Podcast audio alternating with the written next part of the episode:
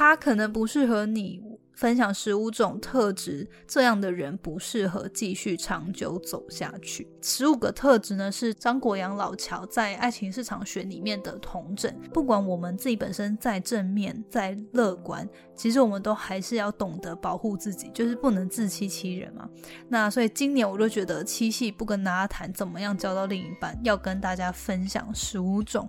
不适合继续走下去的对象特质，不管你现在是单身在找对象，还是说你现在约会中，还是你现在长期稳交，就是都可以透过这十五种的特质去看一下现在自己的另一半是不是真的适合长期发展下去。感兴趣的话呢，就继续听下去吧。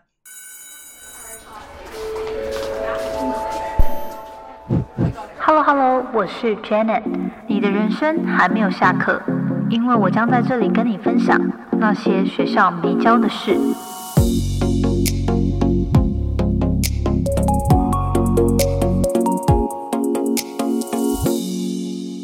大家晚安。然后今天呢，就是蛮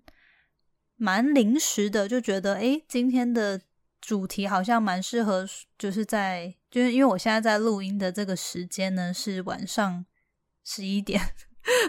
就这周的节目，就明天要上线。我现在就是前一晚的半夜才在产出，就是最近刚好这这几个礼拜确诊嘛，就比较懒洋洋的，就是产出的就比较慢。这样，今天呢，想要跟大家聊的呢，就是因为刚好这周四是七夕嘛。然后，呃，我就想说，那要来聊一个跟约会、跟两性关系有关的主题。那想了一段时间，就是因为平常可能就会跟大家分享怎么样找到适合自己的人啊，或者是说怎么样就是约会可能脱单啊之类的。那我相信现在其实也很多人，就很多不管是 KOL 或是 YouTuber 会分享到底该如何脱单。那但是我觉得就是。好像也应该是时候来跟大家分享，如果你现在不管有没有对象，或者说你现在正在长期稳交当中，如何分辨现在的对象适不适合长期发展下去，就是未来成为结婚的对象这样。所以呢，就刚好因为前阵子看了这本书，呃，是来自张国阳老乔，就相信很多人知道他。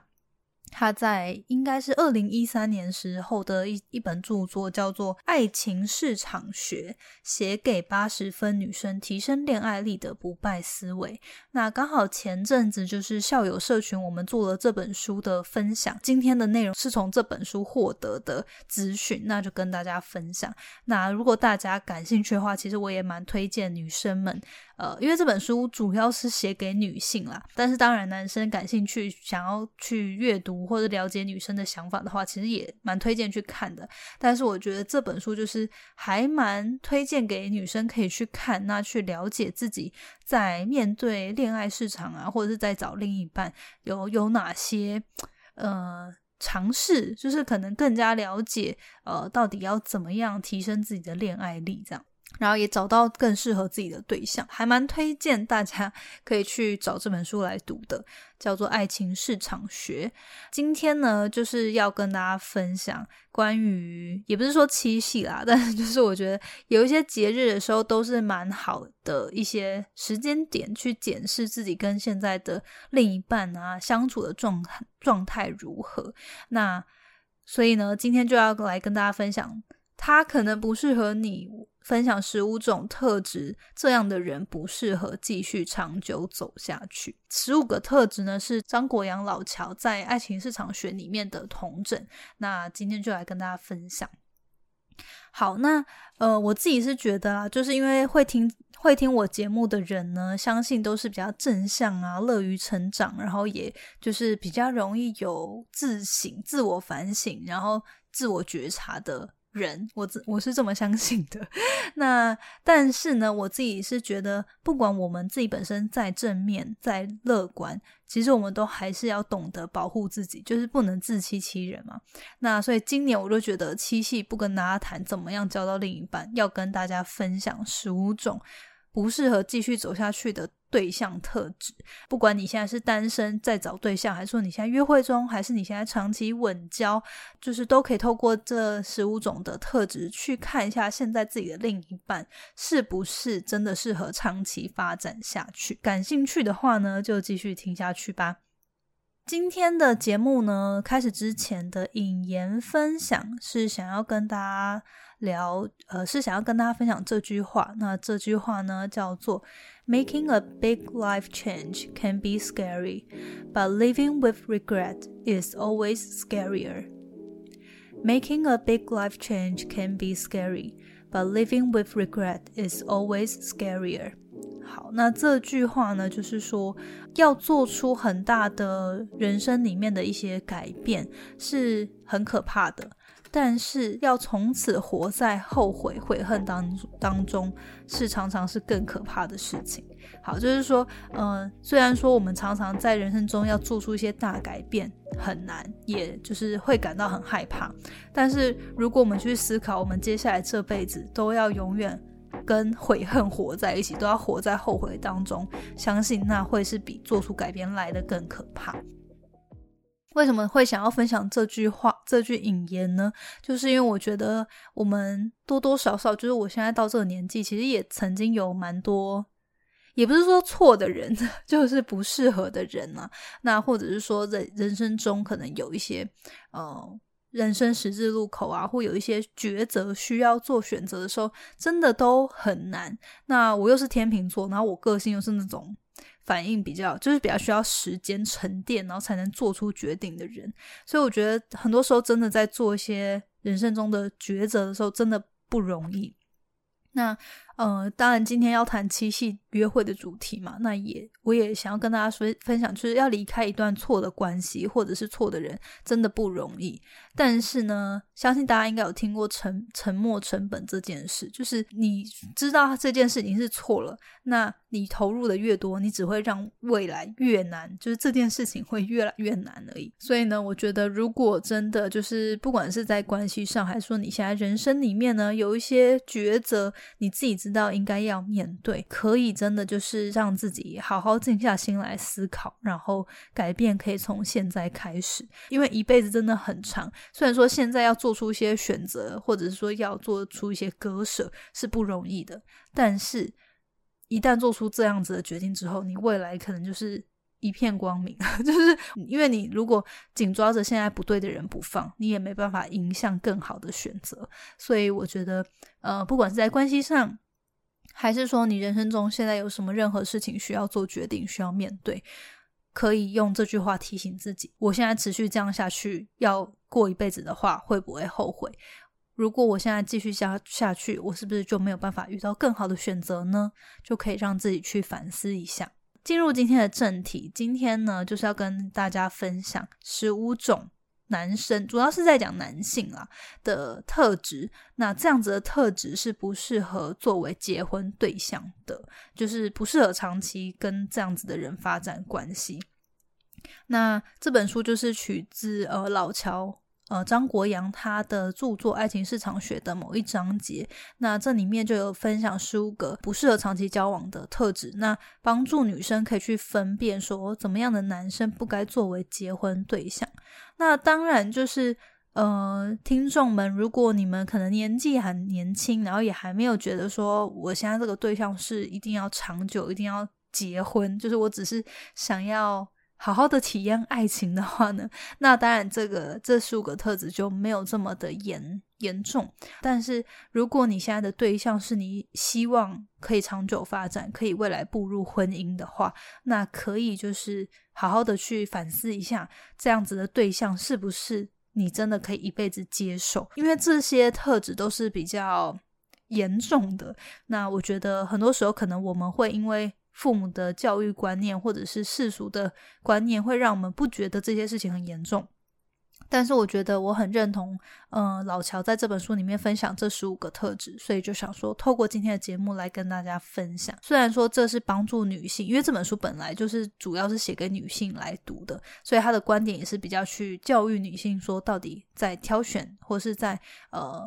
思考这个对象是不是适合长期走下去的时候，可以怎么样分辨？但是我其实也觉得，就是我们身为女生自己本身呢，其实也可以去反思一下自己有没有这些不好的劣根性或是一些特质。那当然，我们自己自我觉察也可以。如果有发现这样子的缺点，其实也可以帮助自己去提升、去改进。那也可以帮助自己未来成为一个更好的一个对象。好，所以今天就跟大家分享这十五个特质。所以我就接下来就十五个就列举，然后从中他有讲到一些比较我觉得有感的点呢，就跟大家分享。好，第一个呢就是很没有自制力，就不管是在控制自己的情绪啊，或者是说自己的欲望等等，就是比如说这样子的人可能就很难相处。你要很小心，不要说错话啊，做错事，不然可能很容易就被莫名其妙的挨骂，甚至。有人会就是动手之类的，自我控制能力很差的人呢，他就很容易暴怒或是很情绪化。像这样子的人，其实我觉得很多时候，像我自己就会觉得，嗯，这样怎么会有人喜欢这样子的人？这样，但是的确有些时候，就是书里面有提到说，嗯，虽然说理性而言，就是我们都知道要避免。可能好像情绪很不稳定的人，可是呢，因为有些时候就是在热恋期啊，或者是在交往前期，不见得会知道，就是这个人有自我管理的，就是能力很差，那会觉得说，哎，这个人他可能就是非常的情感丰沛，然后呃，表达上比较就是在爱意的表达上很夸张之类的，自己可能会说服自己说，啊，这是对方很在意我的假象，但是其实如果说，嗯，真的是。陆续观察会发现，哎，真的，比如说你们两个可能吵架，然后生气，会真的有动手动脚，甚至摔杯子啊、踢柜子啊什么的。那这样子真的就就是要注意了，这就是一个警讯。因为如果这个人他连自己的情绪都没有办法好好的控制的话，那这样子的人真的不太适合长期发展，尤其是未来如果你们还要就是生小孩啊，要教育小孩，那这样子的话真的是要。多注意一下，因为毕竟这样子的个性不不见得是什么因为爱就能够改变或感化的，所以这部分就是真的要去呃思考，你有没有办法一辈子之后就是长期的。去照顾他的情绪，然后好像他真的给他起来的时候，你就要包容他这样。那我觉得这部分是真的，就是需要多加的去注意的。那尤其是就是你们在吵架，或者甚至是你们之后真的一言不合，可能真的有想要分开的时候，就会造成可能会有一些呃。就是你会担心自己的安危，那我觉得这种东西都是在你跟这个人相处前期的时候，就要去多注意对象是不是那种情绪起伏非常大，然后可能也比较难控管自我情绪。那当然，除了自我控制的这种情绪之外，也有说，比如说长期酗酒啊。或者是就是抽烟啊，或者是他有一些就是坏习惯都无法戒掉那种，就是过度的那种，就是他也是算于算算是可以归类在自我控制比较差的这部分，这个也是会影响健康嘛。所以我觉得这种就是如果他已经有一点可以感觉过量，然后无法自制的话，那这个就是可以去要要三思了。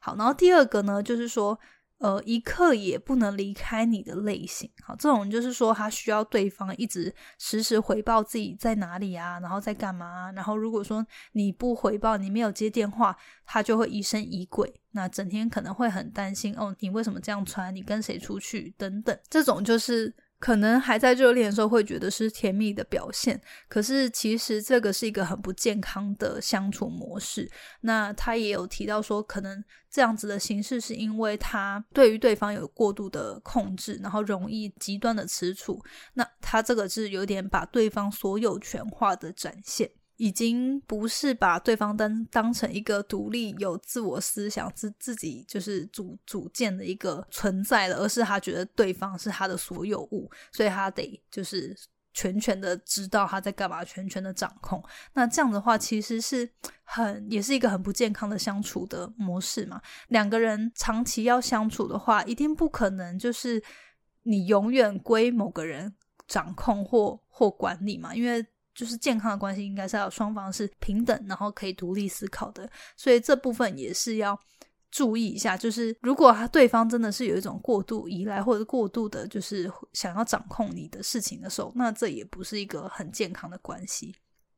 好，第三个是自卑感重的人，一般来说，他就从两个特质反映出来。第一个就是他极度没有安全感，第二个是很容易受伤。开始接触很多身心灵之后，就会发现，其实每个人都只能靠自己去改变了。就是我们没有办法，就是如果你现在遇到一个很没有安全感的人，很自卑感很重的人，就算你有再多的爱，你也没有办法帮助他增加他的安全感，除非他自己愿意。做他自己的功课，让这部分成长。所以我觉得很多时候就是，如果说对方他自卑感很重，那那不是外在可以改变或是提供他，然后他就会变好的，而是要去看他是不是真的有意愿去提升自己这部分。如果一段关系会需要我们很多时候去做一些过度的牺牲，来保证对方在这段关系里面是舒服、是快乐的话，那其实对于自己也是非常不健康的。好，所以我觉得就是这部分呃安全感啊，跟容易受伤，这个其实都是自己应该要去做的功课。呃，如果说你现在的对象他常常会觉得说，好像他有什么事情都是因为你，然后他的情绪好像你都要给他。就是照顾好的话，那这也是一个不太适合的特征。第四个是没主见或耳根子很软的类型。好，那这个类型呢，当然就是不是说随和啦，就是随随和当然是个好的，但他这边讲的没主见、耳根子软，就是特别呃，就是完全不知道自己要什么。那可能对于自己的渴望方向或未来的。呃，就是他自己的价值观啊，未来的定位啊，目标啊，他其实没有，就是几乎没有什么想法，那就很容易就是因为别人的意见，可能对于他很重要的人，就是父母啊，或者是长辈啊，呃，上司等等，就会因为他人的意见而随波逐流。嗯，他他书里面就讲到说，如果自己本身是一个。目标清楚的人，那这个如果对象他愿意配合你的话，那或许就是你们是可以磨合出一个蛮合适的婚姻关系。但是呢，如果是你想要找一个可以一起打拼的对象，或者是甚至未来可以给你依靠。的人，那基本上如果他自己都没有什么主见，也没有他自己认可的价值观的话，可能很容易你们在遇到一些挫折的时候，他就会被别人说服。那这样的话，就是就是因为生命中很多的大抉择啊，通常都是要，嗯，就是要靠自己。你们两个人，或是他自己的一些价值观去做选择的嘛？就比如说，呃，到底要做怎样的投资啊？工作要住，呃，比如说工作怎么选择，住哪边，要不要买房子，要不要生小孩？其实人生就是婚姻里面有很多的重大的抉择，就是蛮需要独立思考的，蛮需要两个人一起去讨论的，然后也蛮需要知道自己未来目标要。往哪里走，就是想过什么样生活的。所以，如果他是完全就是从来就是不太知道怎么样自己做决定的话，没有什么想法和主见的话，那或许就会不是这么的适合。对，因为我觉得这部分就是也讲到说，其实我们凡事不是说要怕犯错，可是我们做的任何决定，其实都要懂得负责嘛。但是如果他自己不知道自己到底想要什么，那可能凡事都是听别人的意见的话，那。你就会觉得，你到底是跟他结婚，还是跟他的父母，还是说就是影响他就是思思考跟行为的那个人结婚，就会变成两个人的关系也会让自己很没有安全感。所以我觉得这部分呢，就是可以值得思考。第五个是。总是怀才不遇、眼高手低的梦想家。好，那他这边讲说，怀才不遇并不是缺点，但是如果持续的怀才不遇呢，就必然出自于当事人的性格缺陷。讲到说，其实现在因为毕竟呃科技啊，然后各种的呃资讯的流通发达，其实我们每个人要发展或者是要做一些尝试的机会都非常多。那但是如果有些人，他真的就是持续的一直遇到，就是可能一直都觉得自己怀才不遇。通常是因为他这样子的人比较不懂得自我反省，然后或者是说他很习惯就把问题怪罪到外外在的事情。那不然就是眼高手低，可能就是他一直觉得自己很厉害，但实际上没有那样的实力。所以如果说你现在的对象就是他，可能常常都很。爱做梦，但是实际上做出的东西很少，然后就会自己很自怨自艾啊，然后自怜，那容易把这种就是自己失败的情绪呃转移到周遭，或者是怪罪在外部的事情的话，那这样子的人呢，其实也不太适合长期相处。好，因为如果你之后自己走出自己的一片天，或是有所成就，那我觉得，就是因为毕竟长期婚姻的相处的话，都还是有现实的问题要考量。那如果这个人他永远就只知道就是梦做的很大，但实际付出的很少的话，其实也很难为就是真的为这个家庭做出一些贡献。那永远就是只会只是怪罪别人，然后不会反省自己的话，那这样就是也是一个就是很不好的特质。第六个呢是缺乏对于挫折的容忍度，就是他这边有讲到说，一个人能有多大的出息，其实仰赖于他对于挫折的反应能力。遇到挫折的时候，我们会有情绪需要发泄，这些事情都不是问题，也很正常。但是如果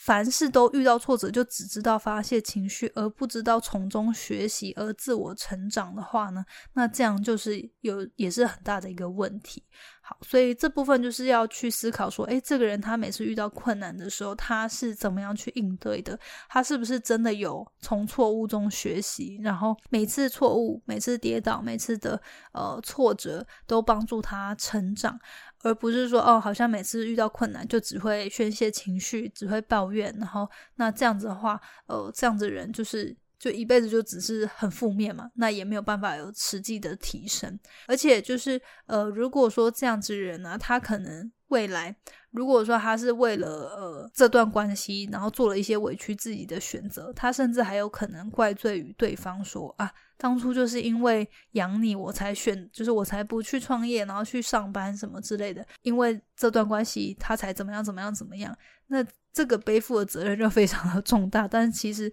每个人都应该为他自己的选择做，就是负起责任嘛。嗯，这个也是一个很好去观察个人有没有正向特质的一个点。好，然后第七个呢是追得太用力、太痴情，怎样都要爱你的人。然后我觉得这还蛮 特别的，因为就是想说，嗯，就是一开始还没有读这本书的时候，都都会觉得说啊，这么痴情，然后这么的有耐心，他就是要跟你在一起，这样子的人不是很好吗？就是有些女生也会因为这样子的追求而被感动嘛，那就觉得说，哎，这样才是真爱。可是其实呢，呃，老乔就分享说，从他的观点啊，这是一个大错的特错的认知。他说，这样子的痴情行为呢，其实。其实是很不健康的，因为如果说这个人就是你从来都没有给他好脸色，然后你可能还百般刁刁难，这样的人却还一直想要献殷勤，然后一直想要感动你，他其实就是一个很，就是他的初衷其实已经不太健康了。他可能不是因为爱而想要追求你，而是因为他想要争一口气，他想要为了自己的执着，想要觉得一定要。得到你，所以才这么努力，就是这样子的追追求爱情已经被扭曲了，不是来自于喜欢，而是就是执着的时候呢，这样的爱就非常不健康。而且他如果真的就是为了追求你追到你，然后做了一些牺牲，其实应该不难想象，这样子的不健康的发展，最后在一起之后，常常有可能会。对方会因此而有所期待，然后就会想要从你这边获得呃某种形式的回馈。比如说，如果对方因为可能当初就是每次都半夜送。宵夜来给你啊，然后你可能都不太理他，然后但是他就是还是会苦苦的，就是在外面等你啊，雨天也等你啊，等你下班什么之类的。那你们真的在一起之后，他可能会就是不断的拿过去的作为来给你压力，那就可能会说啊，想当初我都对你怎么样怎么样怎么样，你不是也应该为我做一些牺牲吗？等等。那这样子的话，不就是一个很不好的，就是感情的开展嘛？所以这部分呢，就是大家也要好好的，尤其是女生，就是会呃，要好好思考一下。就是就是，其实我觉得都回归到一个概念：如果两个人在这种这个爱情的相处上面是不是很对等的，那这样子其实都蛮不健康的。好，那第八个是赌性坚强，那这个应该不用多说了，就是好赌的人。就是相信大家应该都知道，不不是一个值得托付终身的人。那除了财务上面的风险之外呢，其实他这边有提到一个观念，我觉得很棒，就是说好赌的人他的特质就是喜欢戏剧性的结果，他就是喜欢那种。几率低但是戏剧性高的选择，呃，常常这样子的人呢，如果他自己的个性是有一些正面的性格，比如说他很坚毅，然后他很能力跟人脉啊，经营能力跟眼光都是很愿意去投入跟付出的话。这样子的人可能就是会有机会成功，因为他愿意去付出。但是如果他并没有这样子的正面特质，而只是就是喜欢眼高手低，然后就是常常不脚踏实地，就觉得我不想付出很多，但我要一下回报很高的话，那这样子的人呢，其实他就会变成会让人觉得很没有安全感嘛。就是如果他没有这样子其他的正面特质去辅助他这样子好赌的个性的话，那其实以人生的这种发展来说，其实很多时候候他会是一直很容易赌输的，哦，就是他可能常遇到很多困难，他都不愿意付出去解决，那就只只觉得说我想要就是花一点点体力，然后花一点点时间精力，然后我就想要很大的回报。那基本上这样子，一般来说都是很很难很难会真的遇到一些什么很好的机会嘛。赌性坚强 这部分，就是大家也要多多的注意。好，然后第九个是过度重面子的人。好，那这种人可能很害怕别人看不起自己，所以他会需要透过一些物质层面啊、外在的东西去武装自己。呃，如果他自己本身经济能力不差的话，就是稳定，然后不差的话，或许这个还算是小毛病。可是，如果他自己就是已经花超过自己可以负担的金额，就是为了因为面子而就是去，比如说花过多的钱，就比如说买车，可是实际上他根本没有这样子的财务状况可以支付车子、房子的贷款，或者说买名牌，那这样子的话，就知道说其实他在自我认同这部分是有很大的问题，那非常需要靠外在物质去给自己肯定。这样的话其实也不好。这种过度爱面子的人，可能他就是本身。有自卑感，或是他是比较虚浮的，就是不脚踏实地，想要拿到一些还不符合自己现在身份地位的东西，呃，想要比较容易会想一一步登天嘛。那这样子的人，他可能会过度急于想成功，就是因为爱面子，或者是就是自自卑感，所以他在很多时候反而容易上当受骗，就是会在财务上有更多的风险。所以这部分呃这样子特质的人呢，在婚姻关系上也会是比较不好的。好，第十个呢是财务状况跟自己相差太远的人。好，那这个呢，他就说，其实这讲起来虽然有点现实，但是老一辈所说的门当户对，其实某种程度也是蛮蛮蛮对的一个观念。不是说家境平凡就不该去找个有钱人。那当然，嫁入豪门有嫁入豪门的代价，自己如果评估清楚的话就没有问题。可是，呃，当然不是有钱就表示两个人能够幸福、快乐、美满。那他说，当然这个就就是自己去评估。可是如果说，呃，比起往好有钱人嫁，问题通常就是比较大的是在于你委屈自己下嫁给。比较落魄、没有什么发展的人，那他说这样子的人，其实很多时候，当你们热恋期、浓情蜜意的时候，通常问题都不大嘛。可是，如果要长期发展一个婚姻关系，那这个绝对是一个伤害力很大的议题。那毕竟就是柴米油盐酱醋茶，如果长期都是你自己，就是女性分担很多。那另一方恐怕也会未来也会有所情绪，那甚至会觉得自己就是自卑或疑神疑鬼，就是时间长了可能也也不太好，会成成为彼此的心结。所以这部分呢，就是建议啦，除非他说，除非你已经你们就是已经投入很多的感情，不然的话，他还是觉得财务状况要在一个比较匹配的状态下，会比较减少在呃这种未来长期。婚姻关系上面的一种磨合。第十一点是不够脚踏实地。好，那这种的话，其实我觉得跟前面讲的有点类似，比较虚浮，然后比较想要急于达到目标，想要成功，然后不想要付出的人，那这样子的话呢，他就会常常想要，就是好高骛远啦。那但是我们都知道，其实成功都是需要有很多付出的嘛。那如果说，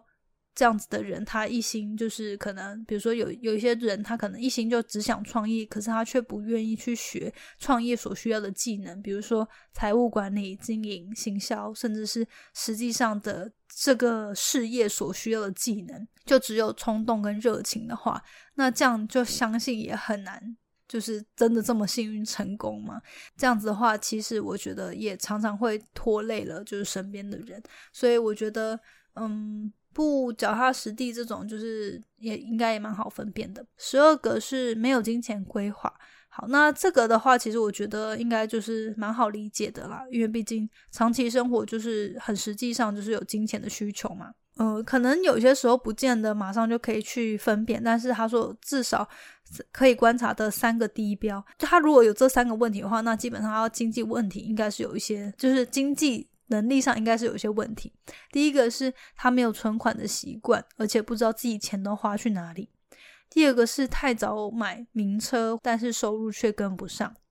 第三个是习惯动用循环利息，或是有高额贷款。好，那我觉得其实这个就真的是低标中的低标。如果说你真的，对象他们这样子的习惯的话呢，那真的要好好思考一下，就是他们对于理财、金钱观念可能有很多是需要调整的，就要先思考：诶，如果跟这样子人，如果他现在就已经有负债，那你们在一起之后，是不是可以真的承担呢？哦，这个就是还蛮值得去思考的。接下来就是十三、十四、十五呢，是世俗认为正面，或者是一些老一辈的人以为的安全牌，但实际上并非如此的一些特质。好，第一个就是太过纯情跟老实，我觉得这个还蛮。蛮特别的，就他说，长辈总是觉得找个老实的男人才能托付终身，但是他不认同这个观点，就是不是要你去找一个很会玩，或是总是吃喝嫖赌的男人，但是如果男人到某个年纪还过度单纯天真，甚至太老实的话，反而不太适合托付终身。他就是有讲到说，因为没有什么社会经历的人，首先他们可能容易上当，那在财务上。就会带来一个潜在的风险。再来呢，就是个性太过单纯的人，他可能就没有什么社会历练，也没有太多朋友，生活就比较孤僻。那这样子的话呢，他可能在事业上、职场上比较难会有一些大的突破。最后就是太单纯的男人。他有可能在婚后会面，假设他真的遇到其他女人的诱惑，他就比较容易陷入，因为毕竟他从来没有玩过嘛。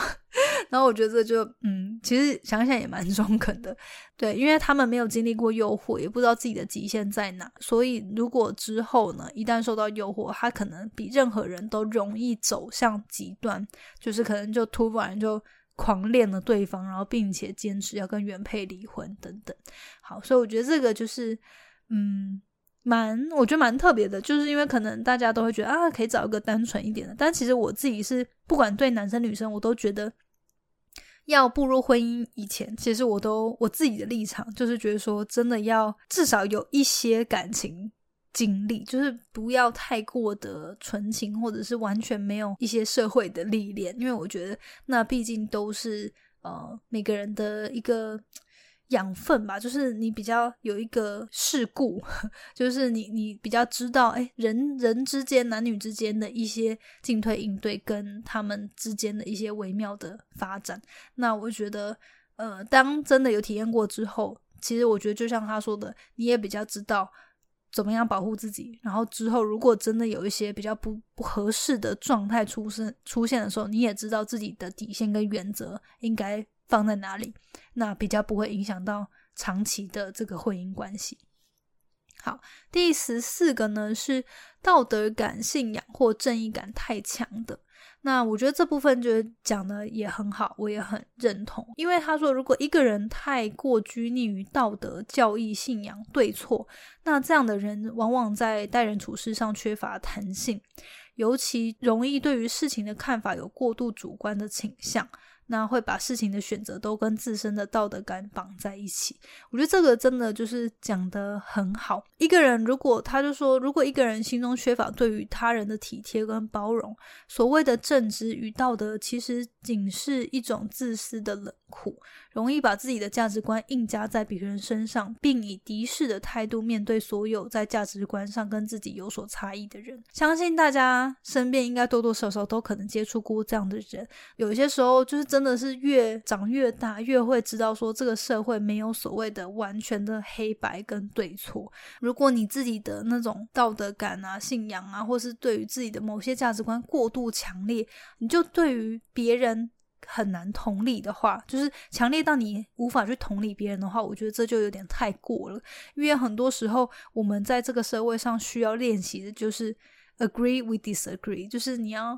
认同我们彼此可以有不一样的想法、不一样的见解、不一样的价值观，但是我们还是可以和平共处，我们还是可以。就是找到一个共识，所以我觉得这部分也是一个很值得去思考上的啦。就是如果呃价值观跟道德观很难，因为两个人真的遇到就是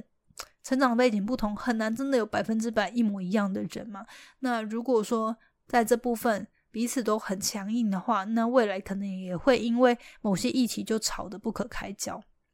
第十五个呢，这个还蛮特别的，就是太孝顺。好，那他就说，嗯，太孝顺怎么也会是个问题呢？好，那他就说，孝顺虽然是美德，但是太孝顺的人往往会牺牲其他人来成就自己的道德感。好，那对于结婚对象的话，就不是一个很好的选择。我觉得其实这个就是应该说。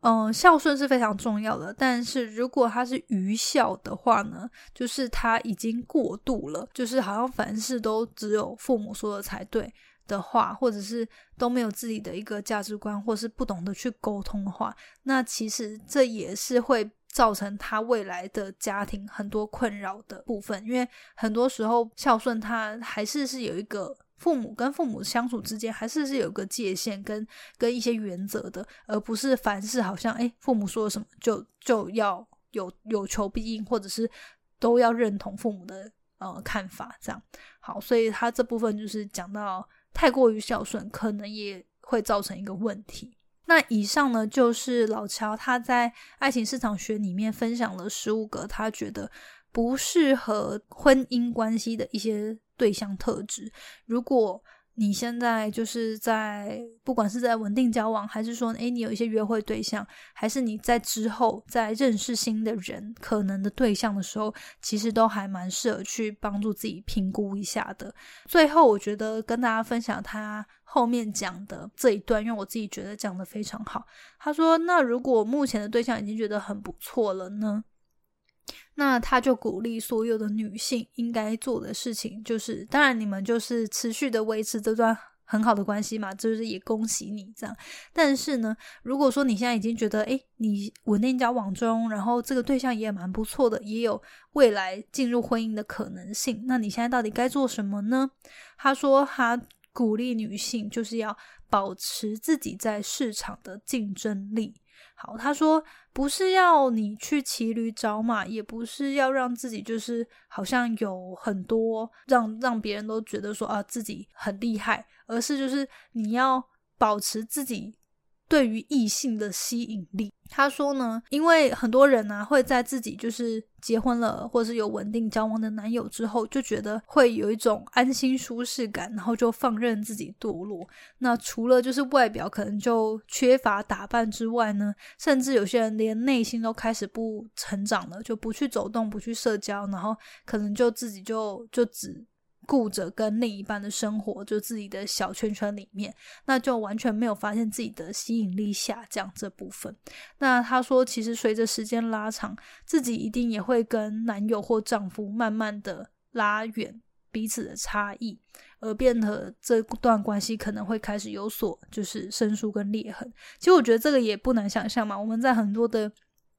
偶像剧当中啊，或者是甚至生活当中，一定都看到这样子的案例，就是尤其女性就常常可能会因为要照顾家庭，或者是生了小孩等等，就会比较比起男性比较难，就是需要花更多的心力跟时间来维持住自己的外表，就是不管是保养、打扮，还是说身材等等，其实女性我觉得都是比较辛苦的，因为男生毕竟就不用生小孩嘛，所以比较没有这种破坏性的呃。就是身体上面的变动，就是而且尤其男性应该一般来说都是随着年纪越大会在职场中越活跃，但是女性的话可能会因为家庭因为小孩在职场上面就没有这么的活跃。那我觉得他这边讲的就是也很好，就是提醒大家，尽管现在已经有一个很稳定的对象，也要记得提醒自己要在内心上持续成长，在外表上也不要疏于关注。哦，不是说一定要。打扮的多妖娇美雷，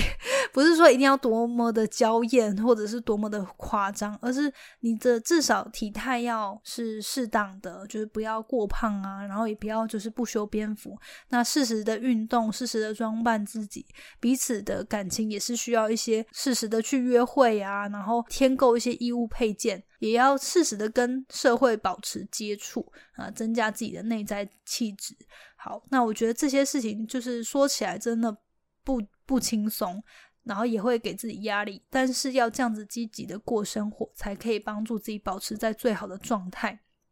而且，如果真的在这段关系未来有什么不幸，就是最后真的走不下去了，身为女性的我们也不会觉得就是突然世界崩塌，因为你知道自己是。还是在一个很不错的状态，好，所以这个就是他所谓的呃这个市场的竞争力。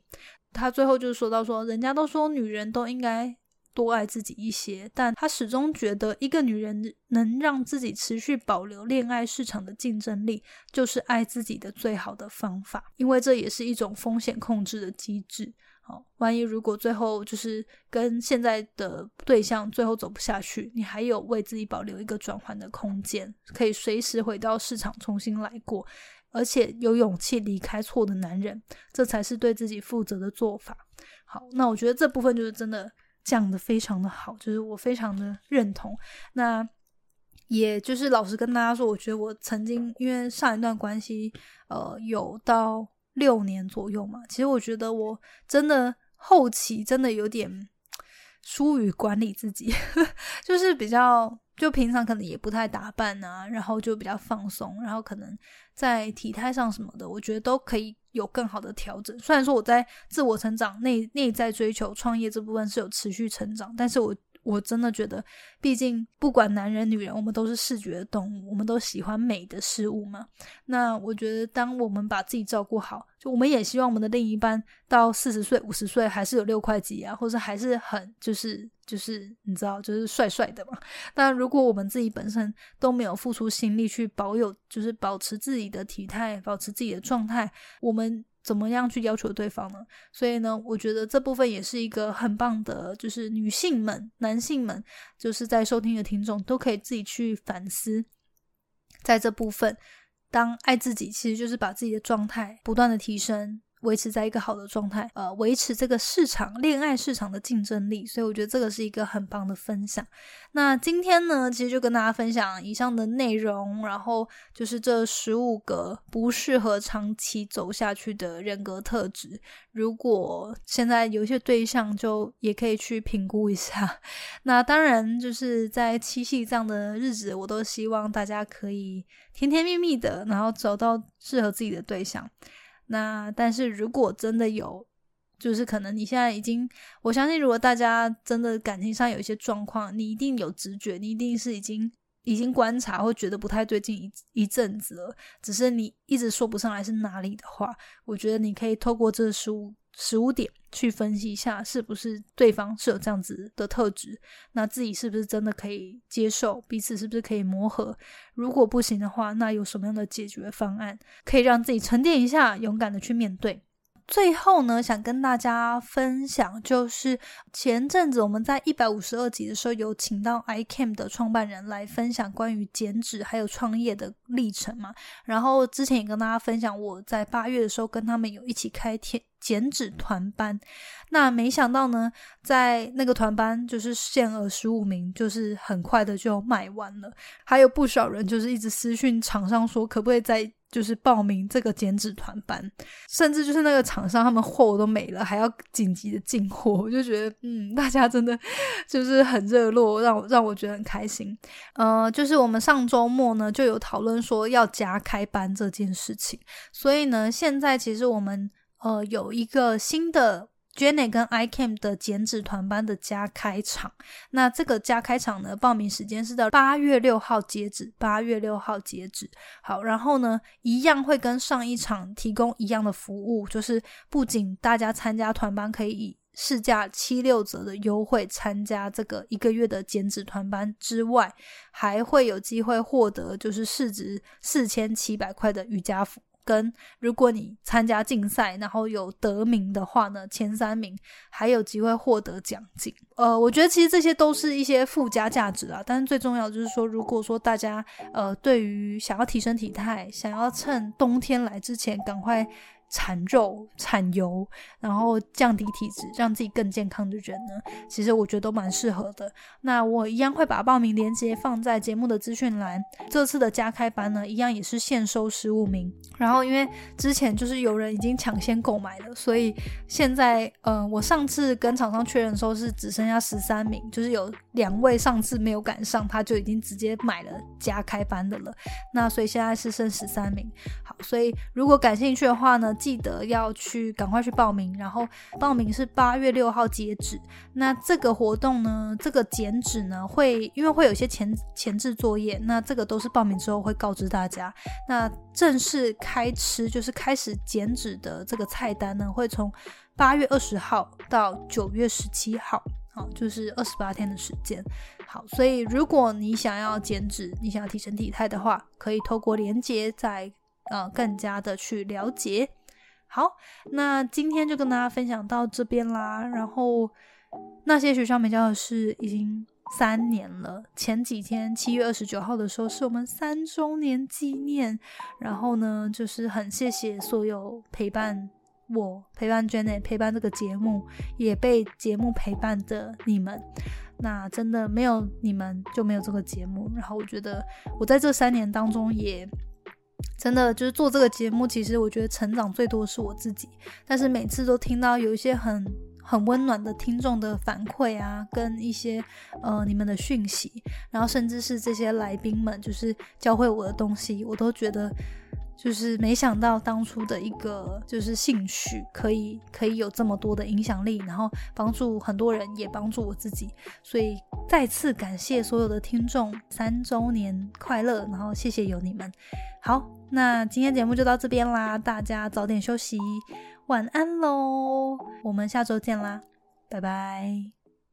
谢谢你今天的收听，如果喜欢今天的节目，欢迎你到 Apple Podcast 帮我打五颗星给予鼓励。希望收到我更多的分享，你可以在 IG 上搜寻 Janet Lin，我的账号是底线 J A N E T 点 L I N 底线。